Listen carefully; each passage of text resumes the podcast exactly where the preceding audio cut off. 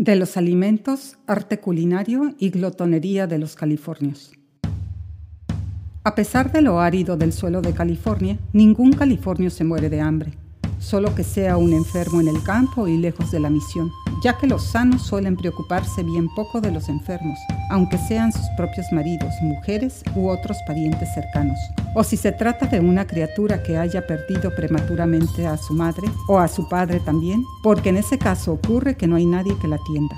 Algunas veces ni su propio padre se interesa por su criatura o se presta para dispensarle el más insignificante servicio caritativo.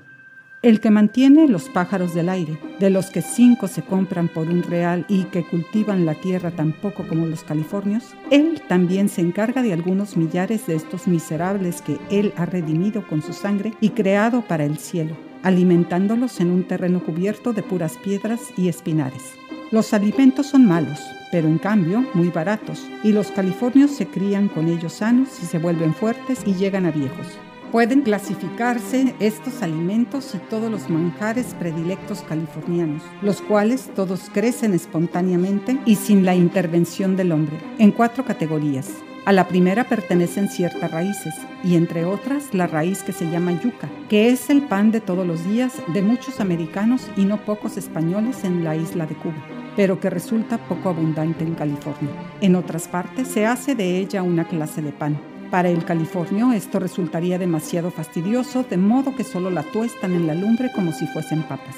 También los he visto devorar las raíces de la juncia común, en estado crudo, tal como las sacaban del agua.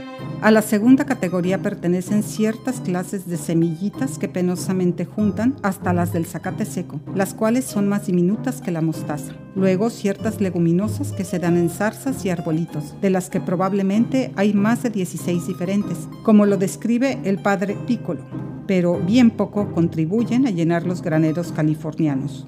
Entre la tercera categoría se cuenta todo lo que es carne o tiene cierta semejanza con la carne y que proviene de animales vivos, como cuadrúpedos y aves, según las noticias que he dado en la parte primera igual que hoy día perros y gatos, caballos, burros y mulas. También tecolotes, ratones y ratas, lagartijas y serpientes, murciélagos y acridios o grillos. Cierta clase de orugas verdes y pelonas, del tamaño de un dedo, y un gusano blanco asqueroso de largo y grueso del dedo pulgar, que solo se encuentra de vez en cuando en la madera podrida y del que se dice que es de puro tocino.